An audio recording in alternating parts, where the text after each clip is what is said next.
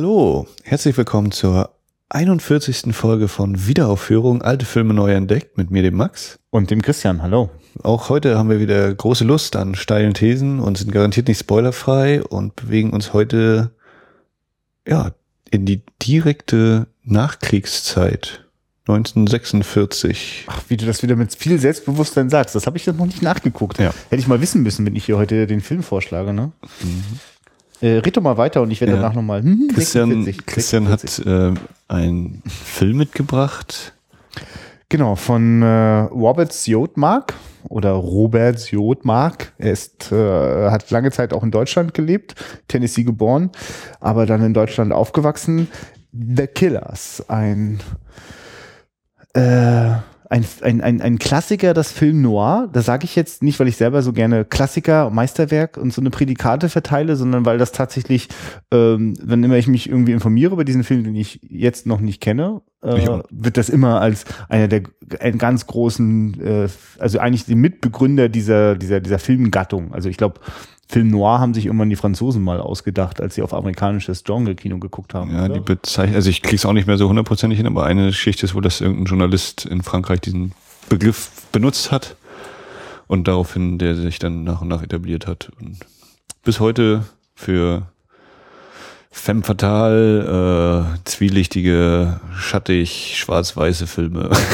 Genau. Double Indemnity von Billy Wilder ist so ein Film, den ich unter Film Noir abgespeichert habe. Frau ohne Gewissen. genau. Und Was wäre für dich noch so ein Film, wo du sagst, das ist für mich Film Noir? Das Der dritte Mann, So. Ja, Third Man. genau. Äh, Ich meine, ich glaube, wir werden wahrscheinlich im Filmgespräch auf so einige Aspekte des, des, des Filmstils zu sprechen kommen und dann, wenn wir so tun, als wenn wir euch erklären könnten, was Film Noir ist. äh, der schwarze Film, ne? Film, Film ich glaube, schwarz. schwarze Serie ist, glaube ich, so mal die deutsche Bezeichnung Mhm, gewesen, aber genau, Film schwarz wäre, oder schwarzer Film Ja. äh, ist dieses, genau. Bin ich schon ganz gespannt, was da so schwarz dran ist. Auf jeden Fall basiert diese Geschichte auf einer Kurzgeschichte von Ernest Hemingway. Ja, und der ist ja nun mal bekannt für tragisch, negativ, Schlag in die Magengrube Geschichten. Zum Beispiel Der alte Mann und das Meer. Ja, Oder in einem anderen Land, Farewell to Arms, äh, Siesta und alles Mögliche. Wir werden auf jeden Fall ähm, uns auch intensiver mit dieser Kurzgeschichte noch befassen, aber ich denke, das ist vielleicht eher was für die nächste Folge, denn äh, diese Kurzgeschichte hat so einige Erscheinungsformen nach sich gezogen. Also es gibt diesen Film von Robert Siodmark, ähm, es gibt auch noch eine Verfilmung von Don Siegel aus den 60ern, Mhm. mit einer Hauptrolle mit ähm, Lee Marvin. Ganz genau. Und äh, auch ein gewisser äh, Andrzej Tarkowski hat sich in seiner Studentenzeit daran mal versucht und aus der Kurzgeschichte passenderweise einen Kurzfilm gemacht. Das passt vielleicht sogar noch in die heutige Ausgabe. Mal gucken. Wir müssen uns erstmal den Hauptfilm reinziehen. ähm, und ähm, es gibt auch noch eine, äh, fürs, fürs Radio, fürs amerikanische Radio ist damals auch eine Fassung gemacht worden. Ähm, da, du hast selbst auch noch, du sogar noch eine Verfilmung oder noch eine? Ja, es gibt irgendwie von 2006 und 2009 nochmal anscheinend Varianten aus irgendwo. Also ich hatte mir irgendwann mal vorgenommen, wir werden einfach alle Formen, die jemals von dieser Kurzgeschichte äh, noch gekommen sind, hier besprechen. Das äh, passt dann nicht mehr, aber ähm, wir stürzen uns jetzt auf jeden Fall in den Hauptfilm. Haben wir noch irgendwas vorher zu Burt? Lancaster spielt mit und Eva Gardner. Und einen kurzen Gruß noch an Breaking Dead, äh, der bei Moviepilot äh, sich dazu entschlossen hat, der der Wiederaufführungsliste ein Gefällt mir zu geben. Oh, ist das unser erstes gefällt mir? Nee, das zweite. Ach, du hast ja schon mal- Filmschauer. Und er hat auch kommentiert Vorfreude auf Jaws. Ach, wie schön. Da habe ich ja fast schon eine Ahnung, wer das sein könnte. Das sind doch hier schon wieder hier unsere lokalen Freunde. Ja. Ähm, ja, das kann man vielleicht auch einfach mal schon so ankündigen. Wenn wir wissen, dass demnächst äh, du dafür sorgst, dass in äh, unserem hiesigen Programm Kinolichtspieltheater wundervoll der Weiße Hai wieder aufgeführt wird, dann werden wir uns da wohl auch bei der Gelegenheit mal über diesen Film unterhalten. Ziemliche Sicherheit, ja. Na hallo, das ist übrigens ein totaler Angstfilm zum Thema, oh nein, ich will nicht Filme besprechen, die ich riesengroßartig, ultra, findest du den dann wenigstens ein bisschen scheiße oder so? Äh, mal gucken. nee, ich, also Eigentlich, eigentlich, wir müssen uns jemand ins mir ist Gespräch auch schon mal die, die Sichtung ein bisschen länger her. Okay. Also ich, ich, äh, nee, ich, ich halte mich jetzt gerade ganz angestrengt zurück, aber da müssen wir uns vielleicht wirklich mal jemanden reinholen, der vielleicht Tierschützer ist oder irgendjemand, der sich über diesen Film aufregt. Ja, ähm, Die Killers, The Killers. Wie heißt der? Gibt's da? Die Killer angeblich auf Deutsch hier. Mhm, Werden wir super. Jetzt gucken. Wir gucken jetzt die Killer. Nicht zu verwechseln mit John Woo, aber das kriegt ihr schon hin. Bis gleich. klar. Hi, hier ist Dumm Dumm Charlie. Der geht dir nicht aus dem Kopf. nee, Aber mir gehen so einige Gesichter aus diesem Film nicht aus dem Kopf.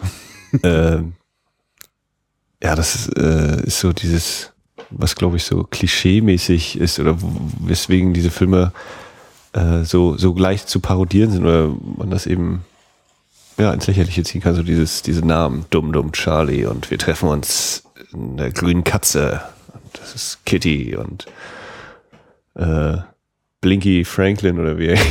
Also dieses, man kommt hier, ja, das ist Schraubenzieher Bill. Er hat mal einen Typen mit dem Schraubenzieher das auch, auch umgebracht. Hm. Also wirklich, ja, wer, wer ähm, sich nicht ganz sicher ist, was so alles im Gangsterfilm-Genre so an, an, äh, äh, an Tropes, also an, an, an typischen äh, Bestandteilen, Elementen, Figuren, Namen, äh, äh, Symbole, alles, was da so irgendwie so dazugehört, Klischees, es ist alles da drinne. Es ist wirklich, äh, aber ich habe selten äh, quasi diese ganzen, diese, diese, also diese einfache, äh, also also die Figuren sind alle, nee, das, ich wollte gerade sagen, es ist alles so quasi, der benutzt die Klischees, weil die Figuren sind alle irgendwie vorhersehbar und so. Und dann merkt, das ist totaler Quatsch, weil ganz entscheidende Figuren sind überhaupt nicht vorhersehbar und machen echtes Kopfzerbrechen. Äh, liebe Zuhörerschaft, äh, Also wir haben gesehen, Ja. wie wir kurz vor wenigen Minuten gerade gesagt haben, äh, Robert C. Marks Rächer der Unterwelt, die Killer von 1946, äh, nach einer Kurzgeschichte von Ernest Hemingway. Und dort geht es darum, dass in der Kleinstadt Brentwood ein Mann namens The Sweet Ole Anderson umgebracht wird. Und äh, in meinem allerersten genialen Story-Kniff äh, ist, fühlt sich die örtliche Polizei nicht zuständig dafür und der Einzige, der diesen Mord untersucht und mehr dahinter wittert, ist, ich habe seinen Namen vergessen, ein Versicherungsmann, der äh, herausfindet, dass Ole Andersons Lebensversicherung über 2500 Dollar äh, an irgendeine Frau in einem Hotel in Atlantic City geht. genau. Und, Und er, er ist hinter diesem Fall her, irgendwas stimmt da nicht. Irgendwas muss doch da sein. Warum wird ein Mann einfach so erschossen? Nicht ausgeraubt und nichts. Da muss was ganz Großes dahinter stecken. Und das erfahren wir in vielen Rückblenden, Gesprächen und ganz toll fotografierten Bildern. ja. Ähm, Und ich tue mich, glaube ich, heute auch ein bisschen schwer damit, zu viel zu spoilern. Also muss mal gucken, das, also das Ja. ist was, wo ich, glaube ich, den, den Leuten raten würde, wenn ihr ihn noch nicht geguckt habt, guckt ihn bitte. Und äh, ich glaube, ich würde versuchen, mich ein bisschen zurückzuhalten, weil es nicht einfach werden wird, aber also mich hat es sehr, sehr stark reingesaugt und ich hoffe, dass die Zuhörer äh, so auf den Geschmack kommen, dass sie das äh, sich da auch reinsaugen lassen, diese Geschichte. Na, mein Vorschlag wäre, also wir müssen einfach über bestimmte Dinge vom Ende sprechen, aber ich gehe da mit dir d'accord. Also sollte irgendjemand tatsächlich diesen Film noch nicht kennen, dann hört uns noch ein Weilchen zu. Bestimmt schaffen wir es so die ersten 10, 20 Minuten äh, ohne großen Spoiler. Also und sagen dann nochmal Bescheid, wenn wir einfach nicht mehr uns zurückhalten können. Also Max meint ja schon, er schafft das. Ich weiß, ich schaffe das nicht. Aber auf jeden Fall die nächsten 20 Minuten halten wir uns da mal ähm, ein bisschen zurück. Äh, das, also ich verstehe auch warum. Also man möchte dieses, dieses, diesen Juwel so richtig, also man möchte dem gar nichts zukommen lassen. Man möchte, dass der unbeschadet auch heute noch sein Kino, äh, sein Publikum er, erobert, ja, weil ich, es ist wirklich, also ich meine, es ist wahrscheinlich das Schöne und auch gleichzeitig so ein bisschen der Haken für die Zuhörerschaft, dass wir, mh, wir sehen diese Filme ganz oft äh, zum ersten Mal. Also ich habe den, der liegt seit Ewigkeiten bei mir rum und Jetzt, wo äh, Koch Media mal die äh, Blu-ray rüberwachsen lassen hat, dachte ich, okay, ein guter Zeitpunkt, lass uns mal das Ding äh, anschauen. Äh, und dieses, ja, genau, ist krass. Ja, bei mir war der auch immer so auf dem erweiterten Radar, von wegen, ne, gibt's ja von Criterion und jetzt auch bei Koch in der Film Noir-Reihe und oh, Hemingway ist da und ja, die Namen und Film Noir und da, da, da. Musste auch mal wieder gucken, so auf dieser 5 Millionen langen Filmliste äh. Also genau, äh, zu- zur Story dann, solange wir sie noch nicht spoilern, einfach nur mal der Hinweis, also wer Citizen Kane kennt und da, da auch den, den, äh, die Idee, dass letzten Endes ein, ein, ein jemand, der ermittelt, äh, in dem Fall, also bei Citizen Kane ist es der Zeitungsreporter, hier ist es der äh, Mann von der Versicherung, äh, wir, wir erleben sozusagen retrospektiv den Hintergrund einer tragischen Figur. Ne? Also was äh, passiert da mit Burt Lancaster? Was ist da alles vorgefallen? Wie ist der verwickelt? Welche Leute gehören da alles dazu? Also ich mache jetzt auch natürlich schon lauter lustige Biegungen und Brechungen, damit ich nichts verrate. Ähm, aber es ist halt so, dass der Film schon mit einem Riesenknall anfängt und äh, dann erleben wir das einfach retrospektiv, so wie dieser äh, Mann von der Versicherung, gespielt übrigens von Edmund O'Brien, ganz fantastisch, großartiges Chamäleon der amerikanischen Kinogeschichte, kommen wir später nochmal zu. Ähm, wieder so, so, so Stückchen für Stückchen. Erst völlig ahnungslos, dann immer wissender. Irgendwann ist das schon gruselig für die, die, den Menschen, denen er begegnet, dass der immer so viel weiß. Ja, und dann wird ja immer wieder das Motiv des Kartenspielens und wer kann blöffen und wer ja. kann nicht blöffen und wie reagiert man genau, auf solche Weil er dringt ein in ein völlig, äh, äh, also ein ekelhaftes von Leidenschaft und Egoismus durchtriebenes äh, Mini-Gesellschaftseckchen, wo die Leute sich ständig bescheißen und betrügen und manipulieren und äh, ja, also und, und, und natürlich äh, sozusagen, wenn er beginnt, die Dinge besser zu verstehen, ist er selbst irgendwann in der Position, auch die Leute gegeneinander mhm. auszuspielen. Ne? Ähm, okay, also so viel vielleicht jetzt noch so erstmal grob zur Geschichte. Dann lass uns mal einfach mal was abfeiern. Was ist ja unglaublich. Ich meine, ja, die die Bilder. Also ja. äh, Film Noir ist bei mir auch mal wieder, ne, klar, es ist jetzt schwarz-weiß und ähm, da werden tolle Ach, Bilder kommen und dann ja. ist es doch wieder dieses, boah, es ist noch viel geiler, als ich dachte. also es geht eigentlich los überlege gerade, das allererste Bild ist, glaube ich, noch wie, wir, ja genau, wir fahren mit dem Auto, wir sind so, wir, wir sind die Autofahrer, ich perspektivemäßig. Es wird nochmal ganz kurz, der Scheinwerfer genau so geleuchtet, sind, dass wir die, sehen. Wir sitzen auf dem Rücksitz. Dass das wir genau, ach stimmt, ja genau, wir sehen von hinten die beiden Herren. Es wird so ein leichter Aufblende ist, ne? Mhm. Und dann eben so der Scheinwerferkegel, der dann ganz zufällig noch kurz auf das äh, Ortseingangsschild Brandwood, New Jersey, Drive Carefully äh, geht. Dann kommt ein Schnitt und wir sehen so die, die ja, Hauptstraße dieses, dieses kleinen Ortes äh, und da ist schon dieser erste völlig unnatürliche Strahler, der so ganz doll ausleuchtet oder total ja. geil ausleuchtet. Die Opening Credits kommen und wenn dann die Opening Credits nachlassen, sehen wir schon die Figuren umhertippeln und also genau, ah. die erste Einstellung ist halt wirklich ist so, so eine Gegenlichteinstellung. Das heißt, das Licht knallt eigentlich direkt auf die Kamera, nur ist davor äh, äh ein Gebäude, so dass wahnsinnig lange schwarze Schatten mhm. auf uns zufallen. Und sobald die beiden Männer, die, die, die Killer, die titelgebenden Killer, also oder es gibt eigentlich so einige mörderische äh, Wesen in diesem Film, äh, aber die sind wahrscheinlich zunächst erstmal gemeint. Und äh, diese beiden Killer, wenn die äh, in diese Stadt kommen, werfen also ihren Schatten schon voraus. Und stimmt. Ah, ist, ja, also genau, weil äh, natürlich ahnen wir schon, es ist unheilsschwanger, ähm, aber wir haben wirklich zu diesem Zeitpunkt noch nicht mal die geringste Ahnung davon, wie tief das geht und wie sehr diese Menschen dort alle miteinander verwoben sind. Äh, es gibt eigentlich da auch irgend, ja doch, unser Versicherungstyp, der ist, äh, also Edmund O'Brien bleibt relativ saubere weiße Weste. Ja, und der, der, Polizist eigentlich auch. Stimmt. Der Wobei, ja, ja, nee, stimmt. Der bleibt auch, ja, genau. Es, es, das braucht, also ich habe, ich, also manchmal nervt mich das manchmal so einen älteren Film, dass sie so, äh, wenn da so so strahlende, mhm. moralische, mhm. perfekte Wesen immer so rumlaufen, denke ich, das ist irgendwie auch unrealistisch, aber irgendwie braucht dieser Film diesen Gegenpol, weil er ist voll von niederträchtigen mhm. und bösen Menschen. Äh, das, äh, ja, sonst wäre das glaube ich gar nicht zu ertragen. Also das, das kann, ja. Ohne dass ich jetzt die Vorlage kenne, passt das für mich aber eben zu Hemingway. Ne? Das ist eben nicht dieses strahlende, super mega positive, sondern es gibt immer irgendwas, irgendwas immer noch. Ja, ja, also es, es wirken ja durchaus die, die, die Bösen in Anführungsstrichen, äh, also die, ja, also das erstmal sind das die interessantesten in diesem Film mhm. und es sind auf jeden Fall auch die glaubwürdigsten. Es ist ja nicht so, dass man das nicht nachvollziehen können, wie die da miteinander umgehen. Es ist halt schrecklich und mhm. furchtbar und führt alles ins Verderben, aber alles ins Verderben. War das schon Spoilern jetzt? Ich glaube, bei einem Film, der The Killers heißt, ja. darf man erwarten, dass Leute nicht alle überleben. Ja. Aber das finde ich ja auch interessant, dass wir ein relativ breites Figurenspektrum haben. Für, also ich meine, der Film geht, was, 100 Minuten waren das jetzt? Glaube ich, ein bisschen drüber. Ein hm, bisschen drüber, ja. Äh, und wir haben durchaus ein, ein stattliches Figurenpersonal, finde ich. Das ist ja, mal aufgenommen und wieder fallen gelassen. Also ich finde auch da passt durchaus der Vergleich zu Citizen Kane, was einfach die, die, die, die Breite angeht, die das annimmt, mit der ich nicht gerechnet hatte, weil ich dachte, okay, Kurzgeschichte, ich kenne nun die Kurzgeschichte nicht, das werde ja. ich zur nächsten Folge vielleicht mal nachholen. Ich habe gerade gesehen, dass auf der Criterion DVD das Bonus-Feature ist. Stacy Keach liest das vor. Das ist doch der Hammer. Das machen wir. Also das, besser kann ich doch die Kurzgeschichte mir gar nicht reinziehen. Mhm. Ähm, also da bin ich total neugierig, ob das eigentlich alles schon in der Kurzgeschichte drin ja, Das wahrscheinlich nicht, aber hm. Ich, meine, ich weiß jetzt zum Beispiel nicht, ob, ob nur der Film äh, quasi mit den Rückblenden arbeitet, Mhm. ne? Und ob das ansonsten wirklich einfach in, in Gesprächen alles rauskommt. Gut, brauchen wir, können wir später spek äh, rausfinden, wenn wir es wissen. Aber so wie es jetzt sich ihm darbietet, ist das ein hochkomplexes äh, äh, Bild, das sich da uns, also dass man auch wirklich, also der, der Film gibt sich, also äh, macht da, also es ist ein Teil der Spannungskurve, dass man versucht, Ja, sich zusammenzusetzen. Scheibchenweise, genau. Es ist die nicht, nicht chronologisch. Äh, Mhm. ne? Wir haben immer mal da eine Rückblende, dann wieder eine Rückblende, die nicht so weit zurückliegt, dann wieder weiter zurück die Rückblende. Genau. Und äh, dadurch ist es immer dieses äh, scheibchenweise Enthüllen dessen, was da nur drunter liegt und was nur eigentlich und wie und warum und wer und der hängt mit dem oder doch nicht und so und so.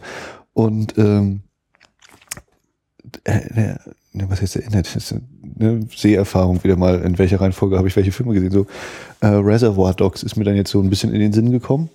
Ja, Und dann auch gleich wieder dieses, äh, oder auch bei Pulp Fiction ist es ja auch so mit dieser Erzählstruktur, die Tarantino dann eben hat und dieses, ja, auch das gab es eben schon, vor vielen, vielen Jahren gab es schon solche Filme, die das so irgendwie zusammengebastelt haben, ne, mit dieser Ja, ne, um ehrlich zu sein, als ich äh, von Stanley Kubrick äh, The Killing gesehen habe, dachte hab ich leider noch nicht ah, ach so, okay. Aber da dachte ich, der ist aus den 50ern, Ja, der ja. 50ern, da dachte ich, also äh, auch, auch so eine, so eine, so eine Gangstergeschichte geht nach hinten los, also vor allem großer Plan, alles scheiße und Also Sorry, wenn das jetzt schon wieder Spoilern war, aber auch das ist ja wohl auch nachvollziehbar, dass hier Sachen nicht glatt laufen. Jedenfalls äh, bei The Killing ähm, dacht, äh, ist das da auch äh, durch diese diese diese Rückblendenstruktur. Mhm. Ähm, und da dachte ich, ah, alles klar, da haben sich Quentin Tarantino und Co. gut bedient. Und äh, nee, krass, es geht also mindestens noch diese zehn Ja. Jahre weiter runter bis eben 46 äh, von Robert Siodmak.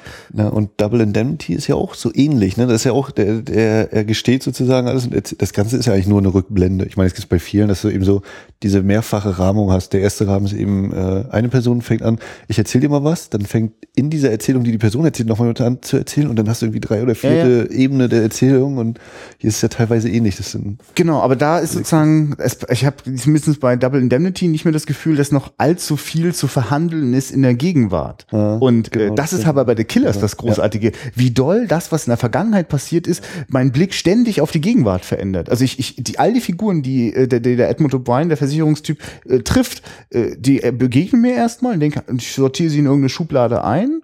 Und dann verändert sich das Bild aber. Also bei einigen verändert sich das so dramatisch, dass ja, aber, also Max, wie sollen wir über diesen Film reden, ohne zu spoilern? Okay, ich, ich reiß mich noch ein bisschen zusammen, aber wir müssen, ja.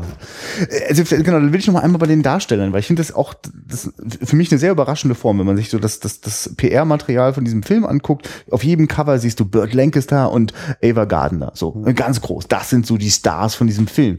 Ich, also ich finde das ganz faszinierend, dass Edmund O'Brien ist also zumindest die Hauptfigur. Also das ist die Figur, der ich folge. ja mit der man in diese Welt gebracht Genau, genau. der ja auch ganz wichtig ist, gerade weil die Rückblenden äh, so, so, so hin und her springen und nicht chronologisch äh, zurückschauen, äh, äh, brauche ich diese Konstanz mit Edmund O'Brien, der das so sich zusammensetzt und äh, der, der mir ja immer mehr ans Herz wächst. Und ich finde das auch hoch faszinierend, wie dieser Mann ganz lange eine ganz geringe Fallhöhe hat. Äh, also die, Ich streich dir deinen Urlaub. ja, genau. Also genau, muss man kurz sagen, also der äh, äh, Edmund O'Brien hat einen Chef, äh, der ihm sagt, du, also weißt du, es, weil es, die Versicherung interessiert sich jetzt nämlich eigentlich nur darum, ähm, The Suite, äh, der Ole, der hat äh, irgendeiner Frau vom Hotel, hat der 2500 Dollar vermacht. Na, seine Lebensversicherung ist auch Ja, die, seine- genau. genau, die, seine die, Lebensversicherung. die Beneficiary, also die begünstigte. Ja, Ist die, und genau. das wird jetzt erstmal mal so nachgeprüft, ne, weil halt, äh, wenn da, also okay, das kann man jetzt einfach mal sagen, das, also, tut mir leid, also, so, ach sorry, Spoiler, aber schon in den ersten Minuten dieses Films stirbt äh, Burt Lancaster. Ja, gut, das, hm. Ja, das davon darf man jetzt einfach mal. Ne? aber das passt eben zu dem, was du eigentlich sagst hier, mit dem, dass er die Top-Billing hat und Ja. äh, das erste, was passiert ist, er wird erschossen. Genau, also wirklich, also ständig wird auch mein, mein, also mh, das Vertrauen, dass ich vielleicht in bestimmte Konstellationen gewinne, wird immer wieder erschüttert. Und ich kann da wirklich bei keinem mir sicher sein, dass der nicht ein doppeltes Spiel spielt oder in, der nächsten Minute tot auf dem Boden liegt.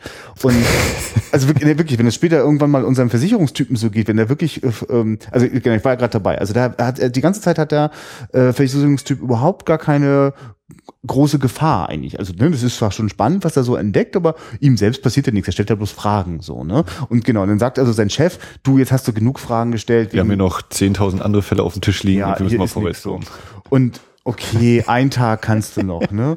Genau. Aber nur, weil ich weiß, dass du nicht, dass du sonst drüber gehen und für mehr Geld bei den anderen arbeiten würdest. Wie das andere mit dem, ne? Oder wir streiten, das wird dann als Urlaub angerechnet. Jetzt eine Woche und wenn du dann kein Ergebnis hast, dann ziehst du vom Urlaub ab. Oh, ja. Richtig ja. krass.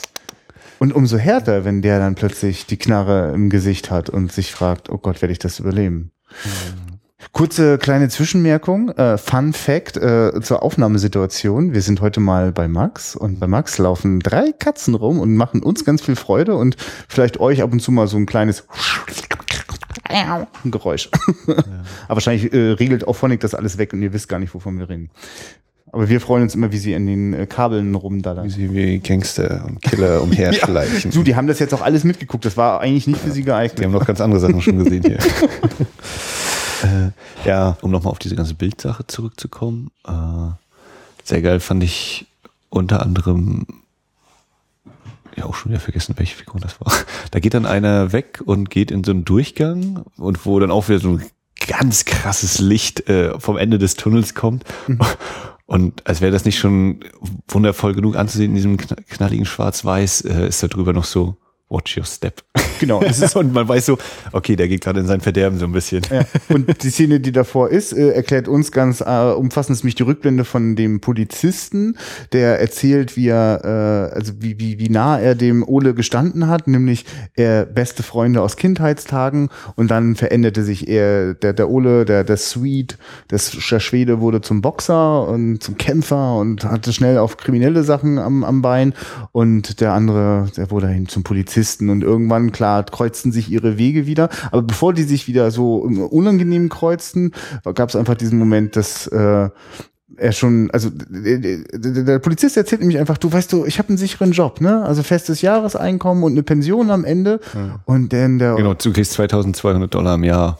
Und dann sagt der Sweet eben, ja, in manchen Monaten habe ich so viel in einem Monat gemacht. Genau. Und aber wir, gerade haben wir erlebt, wie seine Boxkarriere den Bach runtergegangen ist, weil er sich mich beim Boxen ganz. Also wir gehen jetzt auch ins Spoiler-Territorium. Ja, so, genau. Wir, ab, genau. Nochmal der Hinweis: Wir, wir können nicht mehr anders. Ja, aber guckt euch genau. den Film schnell noch an. Ja, stimmt. ja, ja, wirklich. Jetzt ist der letzte Moment. Ab jetzt wird's weggespoilert. Ja. Ich, ich hatte ich hatte mich sogar noch die Verabredung jetzt mit Max gerade gemacht, dass wir jetzt erstmal nur über die Bilder reden, dann, müssen wir noch nicht spoilern, aber das, es geht nicht. Alles eins.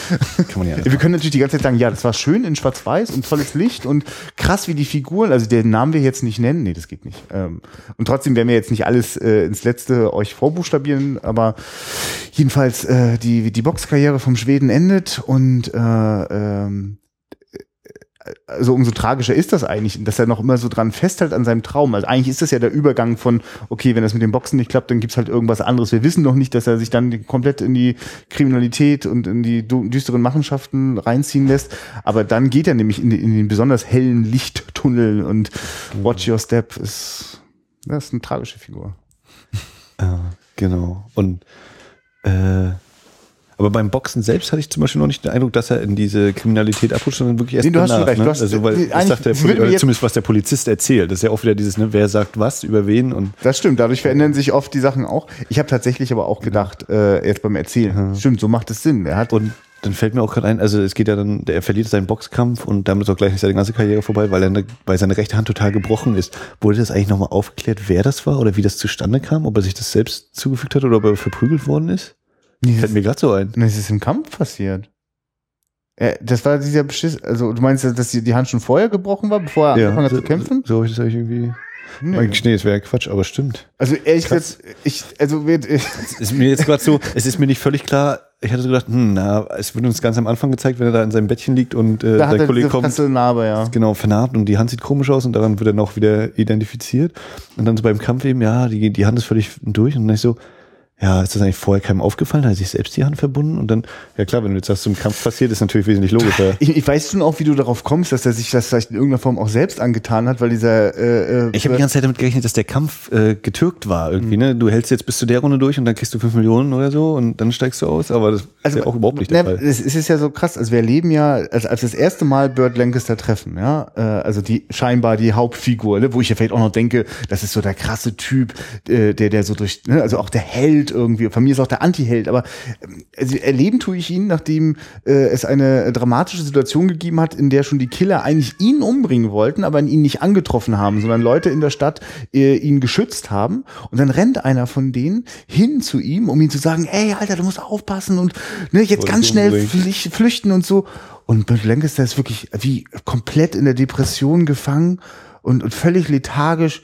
Du, es, ich mach mir jetzt hier nicht Ich habe vor drei Jahren einen großen Fehler begangen. Oder ich habe damals einen großen Fehler Genau. begangen, hat er sagte einfach nur. Offenbar wartet er drauf auf den Tod und das erleben wir ja auch. Also er wartet eigentlich, bis die Killer reinkommen und das beenden. Und auch das wieder, ne? Wir haben so dieses, äh, sein Kumpel geht dann wieder, wir, dann ist von, also sind wir sozusagen Bird Lancaster, ich Perspektive, gucken auf seine Zimmertür, hören in der Ferne die, die Haustür so, dann ist der Freund raus, dann hört man so, kommen die Killer rein und die Tür und man hat glaube ich noch so ein bisschen Musik drunter, das ist auch schon wieder bei mir ver, verwirbt sich, verwobt, ja, ne, alles verwoben so mit, oh, was war da eigentlich Musik? War da keine Musik? Oh, Es war auf jeden Fall ganz schön spannend, war ganz schön drin in der Szene. es, es ist wirklich. Und, ja. und äh, dann, dann kam die näher und dann geht diese Tür auf oder man und dann wieder erst noch, hm, ich geht jetzt die falsche Tür auf, ist wieder so eine falsche Fährte und ist noch irgendein so Trick und nein, nein, die Tür geht auf und die beiden Killer stehen und dann kommen wieder diese Lichtblitze so richtig förmlich. Also wir sehen nicht mal die Pistolen, wir sehen die beiden Männer, die in Richtung Burt Lancaster gucken und dann blitzt immer so ganz hell das Licht auf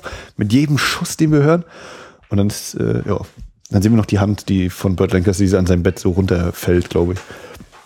Und dann auch wieder, ah, wunderbar. Nee, es, ist- also es ist beachtlich perfekt komponiert. Also, das, also ich kann gut halt verstehen, wie du manchmal nicht mehr auseinanderkriegst, wo war da wie Musik und Schnitt und Kamera. Also es gab, wir haben mehrere Einstellungen, wo wir auch während des Films uns kurz gegenseitig versichert haben, das war gerade ohne Schnitt, ne? Und also zum Beispiel ist auch schon gleich am Anfang, wenn der, wenn der Freund rüberläuft zu, bevor wir also Bird Lancaster Ja, genau, gesehen haben, ist das, Gasse. ja, ist das auch schon so eine ganz lange, kom- das ist eine hochkomplexe Einstellung, weil wir gucken auf eine Gasse draußen und dann fährt die Kamera zurück und wir fahren durch ein Fenster, sind schon im Zimmer von Burt Lancaster, wo wir aber nicht sehen, dass er da im Schatten liegt und es schwenkt so, wir hören, wie jemand die Treppen hochläuft, der Freund, und das, das schwenkt dann die Kamera so mit. Das ist alles in einer Einstellung und das zieht einen rein. Also wenn ich, wenn ich das wieder erzähle, kriege ich dieses gleiche Spannungsgefühl. Und die, die, diese Perspektive mit dem Blick auf den Hof von Lancasters Zimmer aus haben wir dann später nochmal, ne? wenn äh, Dumm Dumm Ja. äh, sich dann aufmacht. Äh, ja, und äh, die Überplansequenz überhaupt ist dann eben äh, der, der große Überfall, der dann irgendwann, ich weiß gar nicht, gefühlt, wann, wann war der, was würdest du vom Gefühl her sagen? Nach über einer Stunde oder so? Ja, genau. Ich, für mich beendet er so die, den Mittelteil des Films. Und das ist ja eigentlich das, das, worum sich ja alles dreht oder woraus sich das dann alles entwickelt. Und äh, für mich war dieser Gedanke, es ist eine Hutfabrik. Und bei dieser Hutfabrik arbeiten anscheinend über 100 Leute. ich denke, gibt's das heute eigentlich noch? Ja, aber also ich meine, aber du, wenn es, wenn nicht, also wenn mir irgendwas gezeigt hat, wie viele Männer alle mit Hüten rumgelaufen Ja, ja. sind, dann Filme aus den 40ern. Oder ja? ist das, ist das eigentlich ein Augenzwinkern oder ist das so? Ja, das gab's halt damals. Das ist was Natürliches, wo man sich, wo wir uns heute halt sagen, ja, das war halt damals so, wie die Telefone heute eben Na, also- nicht mehr so oft so aussehen. die Tatsache, dass man so den richtig dicken äh, Bruch so mit richtig viel Kohle abholen bei einer Hutfabrik macht, das könnte vielleicht auch ironisch sein, weil natürlich ist es ja eins dieser Klischees, die die die die Gangster mit ihren Hüten, ne, die immer tief runtergezogen sind. Da habe ich noch gar nicht drüber, ich habe das, das gar nicht richtig äh, gerafft, also von wegen Naja, auf jeden Fall ist das auch wieder, wir werden eingeführt in diese Szene äh, durch den Versicherungskollegen äh, Edmund O'Brien. Edward? Edmund? Naja. Edmund O'Brien. Edmund O'Brien, der seinem Chef die Zeitungsanzeige zeigt äh, zu dem Prentice Hat Robbery, äh, zu dieser Hutüberfall-Angelegenheit. Und dann äh, das Bild wieder kurz und dann sind wir direkt da beim Eingang zu dieser Hutfirma. Und während der Chef das eben im Off alles erzählt, sehen wir das auch. Und es ist eben ein langer Take, äh, wie die Leute reinkommen beim Eingang in das Gebäude rein, hoch. Dann sehen wir durchs Fenster von draußen, wie sie da die Leute überfallen, sich das Geld nehmen, wieder runter. Dann fährt ein anderer Wagen raus und sie laufen zu ihren verschiedenen Autos und hin und her. Und äh, im Booklet zur, zur Koch-Media-Ausgabe steht hier eben drin, dass wohl drei Takes äh, laut Robert Siotmark selbst äh, gemacht worden sind. Und er hat dann den ersten genommen, weil da noch teilweise die Schauspieler ihre Wege nicht gefunden haben und das Chaos von diesem ganzen Coup, der da stattfindet, noch mit am größten war und das äh, quasi am, am echtesten in Anführungszeichen gewirkt hat. So.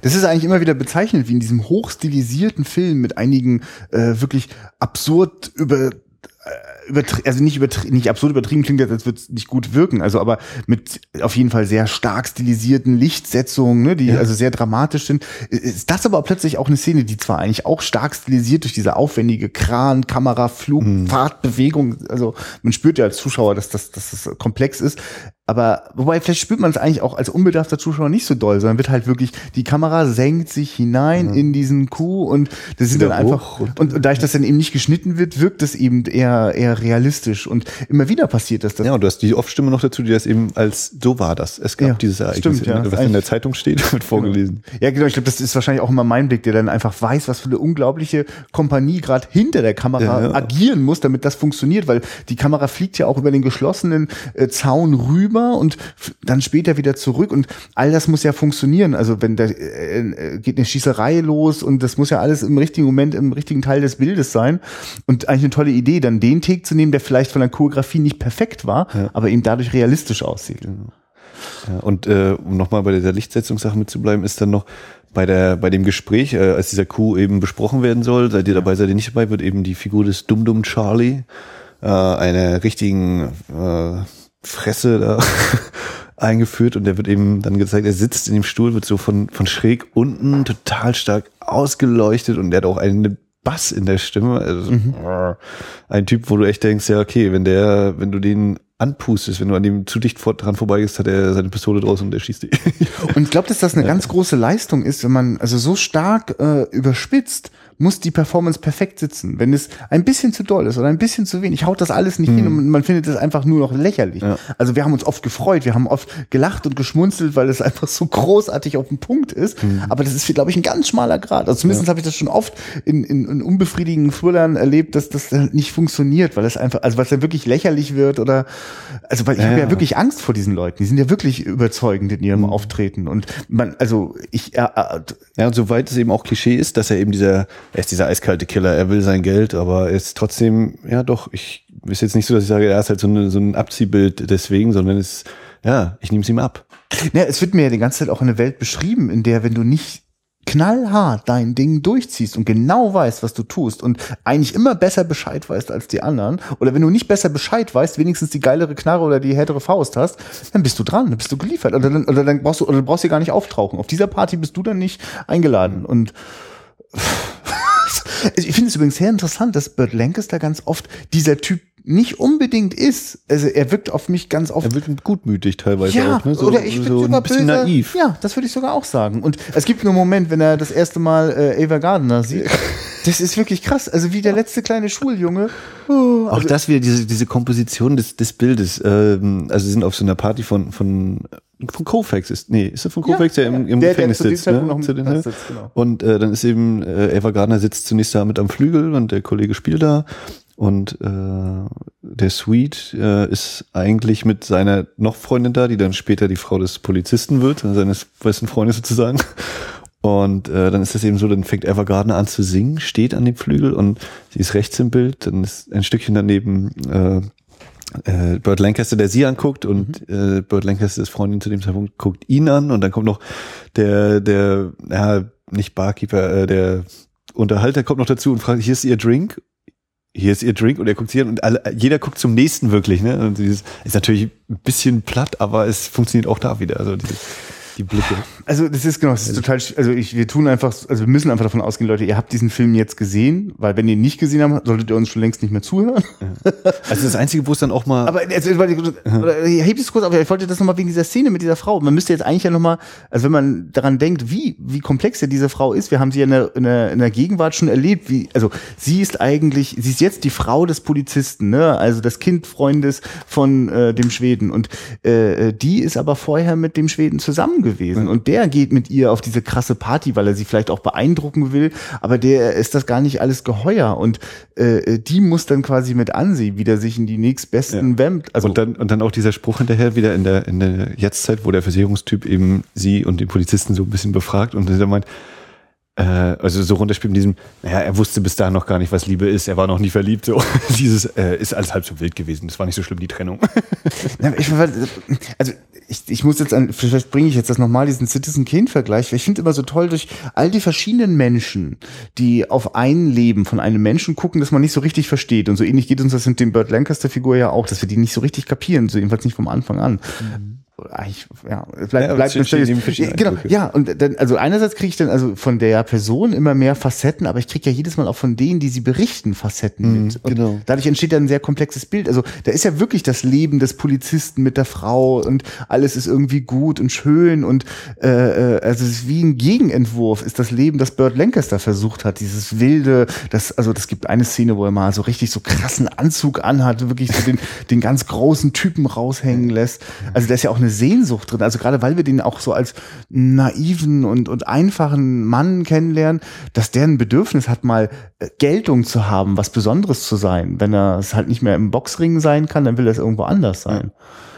Und dann wird ihm das so brutal also ja, ich, ich versuche gerade die ganze Zeit, ich meine, wenn ich jetzt schon wieder so abdrift, wo ist denn eigentlich der Knackpunkt? Also wo ist denn der Punkt, wo, also er sitzt, äh, also nach, wir erleben äh, Burt Lancaster also in den Rückblenden als Höhepunkt seiner Gangsterkarriere, äh, äh, wird er sich für Ava Gardner äh, sozusagen in den Knast schicken lassen von genau. seinem mhm. alten Freund für drei Jahre und dann erleben wir ihn da schon schon eigentlich sehr, sehr, sehr traurig und redet mit einem Zellennachbarn über die Sterne da draußen.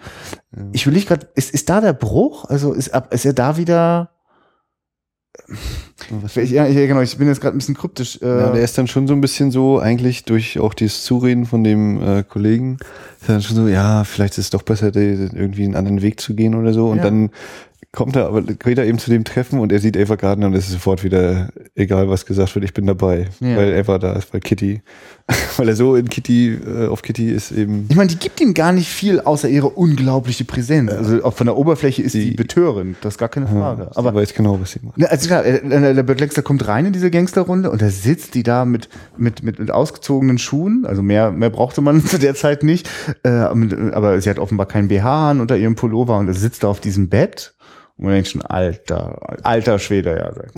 So, und ähm, dann gibt's ja einen tollen Moment. Da ist ja auch da, also hingekommen ist er zu diesem Gangstertreffen ja nur über diesen Zellennachbarn. Mhm. Und der Zellennachbar ist der Erste, der sagt, ey Leute, diese ja, Nummer. Ich war lang genug im Gefängnis, ich will nicht mehr. Ich bin raus. Und dann gibt's diesen krassen Moment, eigentlich Sachen, die, wo ich immer denke, das kannst du nur im Buch schreiben und dann als Leser empfinden. Das passiert da auch im Film. Da geht der Alte, der ist schon relativ alt, äh, äh der Zellennachbar, der da ihn da hingeschleppt hat, geht raus aus dieser Gangsterrunde Stunde, wartet vor der Tür und wir hören ihn auch im Off sagen, na, ich habe natürlich gehofft, ich habe da noch gestanden und gehofft, dass Bert auch rauskommt. Und der kam aber nicht raus. Ja. Und das ist genau, das ist auf jeden Fall, er ist da sein, sein Schicksal unterschrieben und wie wir halt einfach später wissen müssen, hat diese Frau halt einfach nie ehrlich äh, mit ja. ihm agiert. Diese Frau hat von allen Kartenspielern am besten mit ihrem Blatt äh, umgespielt. Und wir müssen ja auch nicht in die und, aber nochmal kurz dieses ja. äh, Thema Klischee und gut gespielt. Also das ja. Einzige, wo es dann wirklich mal abdriftet, das hast du ja auch gesagt und äh, bin ich auch sehr bei dir, wo, wo ähm, Blinky, nicht Blinky Bill, aber Blinky Dings, wie er heißt, halt sein Spitzname, weil er eben immer so ein Augenzwinkern hat, mhm. äh, so ein bisschen nervös aussieht, äh, der wissen das, im, im äh, Sanatorium äh, untergebracht ist oder im Krankenhaus. Auf, Auf jeden Fall ja. scheint eben genau, nicht äh, ein bisschen weggetreten und im Sterben ja. zu liegen und äh, fängt eben an zu reden und die nächste Rückblende deutet sich an und dann kommt so halb aus dem Off, aber es soll der Versicherungstyp sein, noch so. Ja. Jetzt erzählt er von dem Überfall. Also so ein Satz, der nochmal jedem klar macht, jetzt kommt das, hör bitte hin.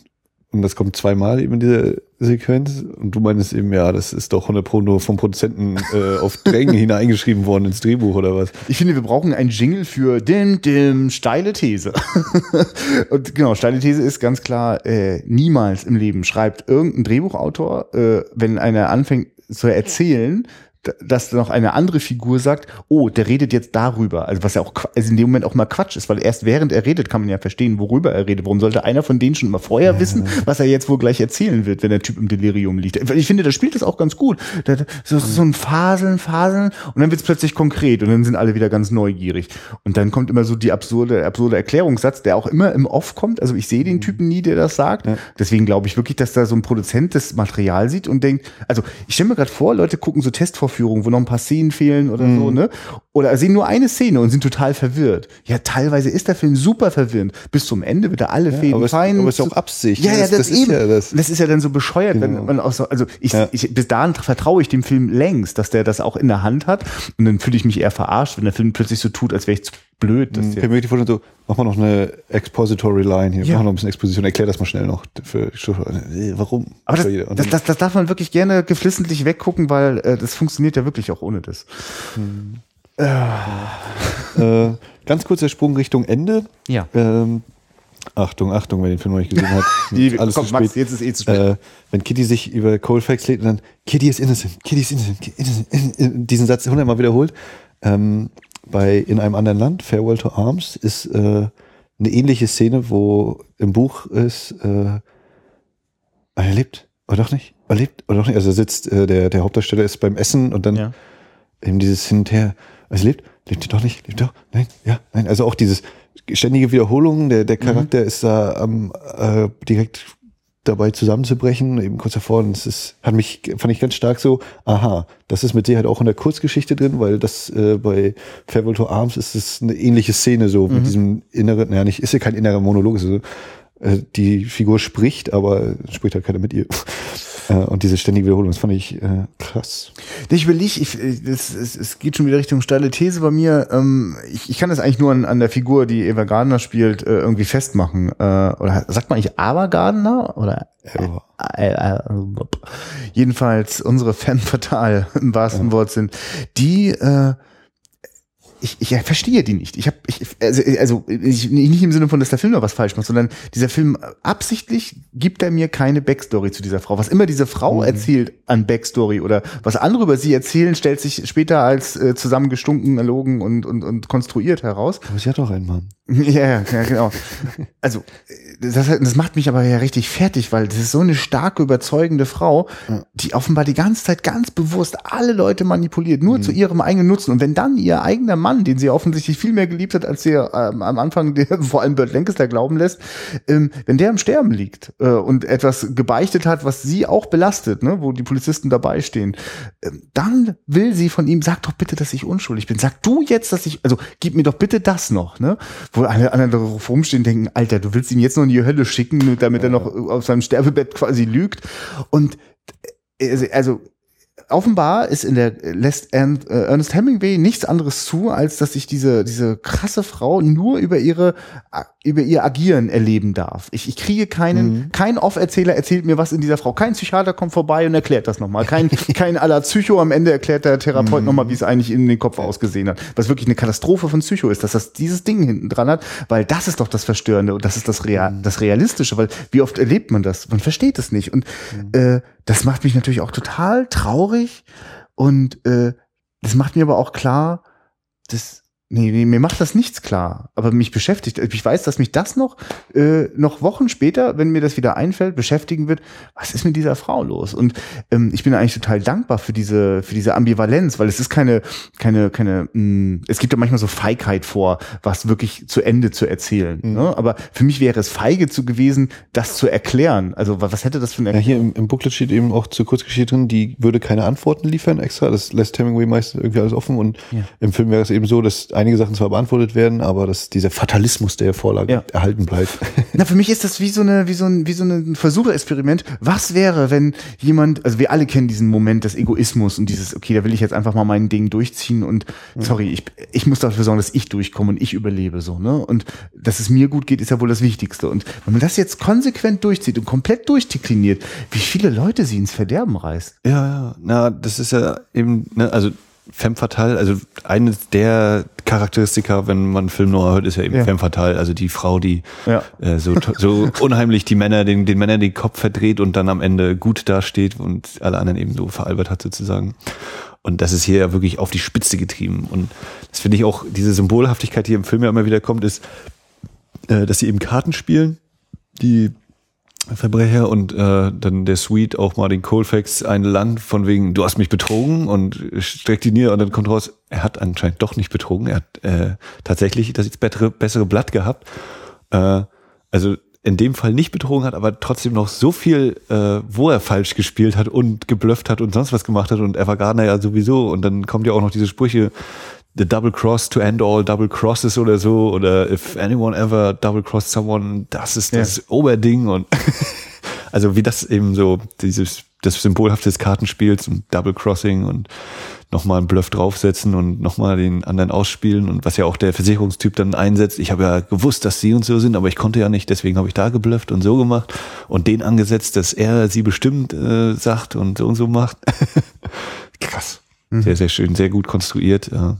Ja, weil du es auch gerade im ja. Dialog ansprichst, das ist wirklich Zitatmaterial ohne Ende. Ich nehme auch an, dass das alles Stoff aus der aus der äh, literarischen Vorlage ist. Jedenfalls, das sitzt unglaublich. Also in so einem Moment, wenn wenn Burt Lancaster ausflippt und den Colfax 1 reinballert, sagt der noch, okay, also die, die haben ja noch den Banküberfall vor sich. Okay, when the job is done, we have some business to do. Und das ist so. Oh. Ja, ja, dieses unfinished business kommt ja auch glaube ich zwei oder drei Mal. Ja, ja, das, äh, genau. Diverse äh, Charaktere da miteinander was noch aus auszutüfteln haben. Oder dann auch, äh, wie dann einzelne Szenen eben, es sind ja eigentlich, es ist eben, der Versicherungsmann äh, reist umher, geht von einer Person zur nächsten, um immer mehr rauszufinden. Und wie diese einzelnen Dialoge oder diese Szenen dann immer wieder doch Spannung erzeugen. Also ja. gerade nachher, die, die richtig doll ist dann, wenn er wieder an der in Brentwood ist, wo im Zimmer, wo der Sweet ermordet worden ist oder im Nebenzimmer, weil sie damit rechnen, dass einer derjenigen, die am Überfall beteiligt waren, da auch hinkommen wird, um mhm. vielleicht kriegt man da wieder irgendwas raus, wo das Geld ist oder wo jemand ist, der weiß, wo das Geld ist. Und äh, wie dann eben diese Machtspielchen sind. Er hat die Pistole und hat den, den eigentlichen Killer da in der Hand und dann tritt er ihm natürlich irgendwann mit dem Fuß die Pistole aus der Hand, sie liegen da am Boden und ah, es geht hin und her. Ja, aber sie duellieren sich ja vorher auch mit Worten, ja, ja. also wie sie sich gegenseitig dann verhören, das ist echt krass. I'm asking, you're answering. und, aber wahnsinnig überzeugend, äh, auch, auch wirklich äh, ich, ich kann das nicht, ich nur mit, es ist mir so schwer, über Bilder zu sprechen, aber also, also so zu sprechen, dass man sie empfindet, was, was in, äh, visuell passiert. Aber das ist so messerscharf geschnitten. Also das, da, da sitzt wirklich jedes Bild. Diese Großaufnahme, wenn er im Nebenzimmer ist und seine Hand an die Türknauf hält und wir sehen ihn wieder am Türknauf oder über dem Türknauf ja. hält und hoffen, oh Gott, hoffentlich macht jetzt die Tür zum Nebenzimmer auf und der rüttelt einmal am Tür, der Türknauf wird gerüttelt und diese Spannung, die da. Ja, vor allem, das Krasse ist, also ich, gerade, gerade du das ansprichst, das, äh, tatsächlich ist das, wird, also innerhalb einer Einstellung wird es einmal zur Großaufnahme, aber es ist eigentlich eine untersichtige von dem äh, von von unserem Versicherungstypen, der an der Tür steht und als der merkt, okay, da hinten ist einer, der will jetzt vielleicht diese Tür abschließen, schwenkt die Kamera hin und dann sind wir plötzlich nah und schwenken dann aber auch wieder zurück, wenn er auf die andere Seite wechselt. Es ist, das, das ist ein weiteres Beispiel dafür, wie äh, in, innerhalb von einer Einstellung ohne die, die, die ja. dieses starke Mittel des Schnittes äh, eine Spannung aufgebaut wird. Das ist Wahnsinn. Äh, ich wollte auch gerade mal dieses, ähm, ja, nee, hm, genau. Und um das nochmal, weil wir von eben hat, der, der Hauptüberfall oder der, der, der große Coup ist eben der Überfall einer Hutfabrik, wo es eigentlich nur darum geht, ne, sie greifen keine Bank aus oder einen Geldtransporter überfallen. Nein, es geht einfach nur darum, dass äh, das halbmonatige Gehaltszeug wird einfach einkassiert, was sie sich ja vorher da monatelang zusammengekommen haben, das ist irgendwie eine Viertelmillion Dollar, klauen die da eben einfach nur Gehälter, die bald eigentlich ausgezahlt werden müssen. Äh, und dieser Coup ist eben, wie gesagt, diese eine Plansequenz, lass die mal maximal, wahrscheinlich ist die nur eine Minute, ich würde behaupten, die drei Minuten oder so. Und in so einem langen Film, ne, dass dieser auch wirklich nur so eine kleine Rolle in Anführungszeichen spielt, das ist ja eigentlich auch wieder so, so eine starke Sache. Oder gleichzeitig, also ist das ja eine, also ist es wahrscheinlich eine der aufwendigsten Szenen. Ne? Also, sie, also dadurch, dass sie eben ohne Schnitt ist und so unrealistisch, äh, so realistisch wirkt, äh, mag man sie vielleicht äh, nicht. Also es gibt andere Szenen, die quasi spektakulärer ausgeleuchtet oder sind oder dramatischer geschnitten sind. Aber die ist intensiv. Sie ist intensiv und also macht eigentlich auch genau das Richtige, weil es ist auch irgendwie